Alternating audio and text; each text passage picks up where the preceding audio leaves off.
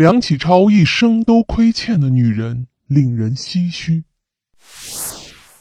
晚清时啊，很多学者和知识分子打破固有的封建婚姻制度，学习西方的一夫一妻制。梁启超就是其中典型的一位。但在世人看来，倡导一夫一妻制的梁启超却负了一个女人一生，连他自己临死前都觉得愧疚，握着这个女人的手说。辛苦你了。究竟这个女人是谁呢？这还得从梁启超的发妻说起。当时年纪尚轻的梁启超很受一位大臣的赏识，就把自己的堂妹名叫李惠仙许配给了梁启超。光绪十七年，二十三岁的李惠仙嫁给了小她四岁的梁启超，一个是出身名门的大家闺秀。一个是民国著名文人加革命者，天作之合，姻缘美满。梁启超呢，在新思想的熏陶下，毅然和一群志同道合之辈立下了一夫一妻制的誓言。可是，可是啊，这个誓言终究还是在一个叫王贵全的女子那里被打破了。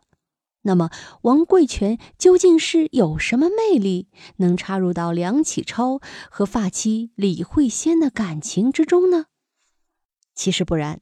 事实上啊，王贵全并不是一个觊觎别人家庭的妖艳魅惑之人，他介入到两人之间，乃是受李惠仙的拜托。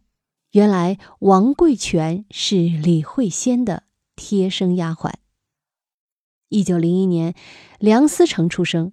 在此之前，李惠仙和梁启超结婚多年，膝下却只有一个女儿梁思顺，这成为李惠仙心里的一个疙瘩。她虽是才华满腹，却还是去不掉脑子里根深蒂固的要一个儿子来为梁家传宗接代的思想。因而，梁思成的出生让她欣喜若狂。只是任凭家里人如何宠爱。梁思成还是体弱多病、单薄消瘦，透着一股夭折之相。李慧仙心里十分焦急，最终她想出了一个法子，与梁启超商议后，为其纳了自己的贴身丫鬟王贵全做妾。李慧仙出嫁时，王贵全一起被带了过来。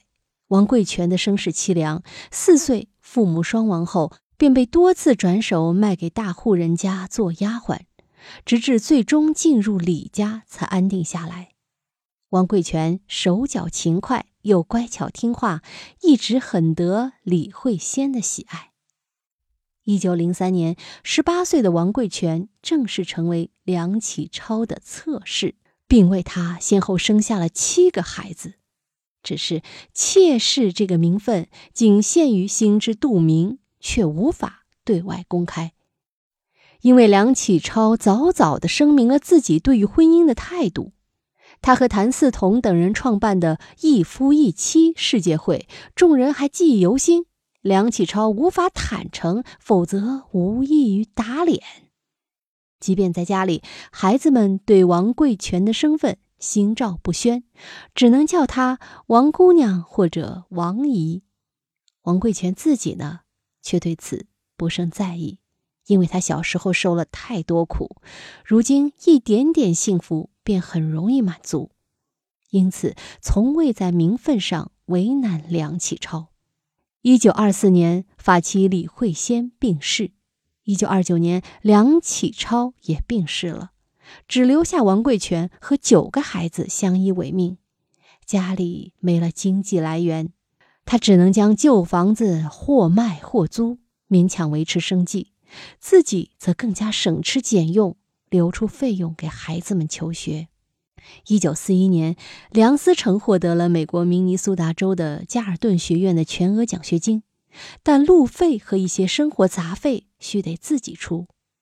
为了支持儿子的学业，王贵全千方百计。从各方周转借贷，终于凑足了四百美元，将梁思成送了出去。多年后，每当梁思成提到“母亲”一词，说的最多的都是王贵全，而不是生母李惠仙。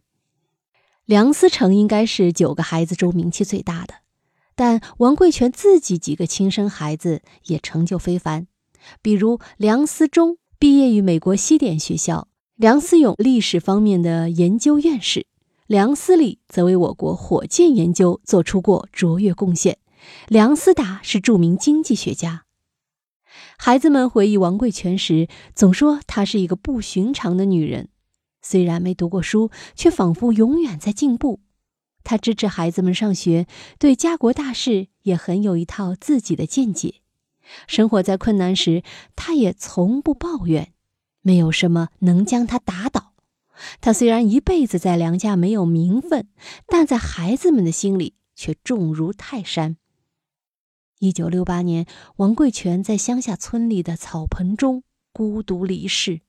临终前，他的子女们四散各地，无一人在身边。种种原因，他们没能赶回来。乡亲们卷一张草席，将他埋在了村里的后山坡上。后来，儿女们将他迁到北京香山的红叶林，葬在了梁启超和李惠仙的墓旁。这就是梁启超一生亏欠的女人王贵全的故事。虽然她无名无份，但她却是一位了不起的女人。好了，密室里的故事，探寻时光深处的传奇，目前为您讲述。下期咱继续揭秘。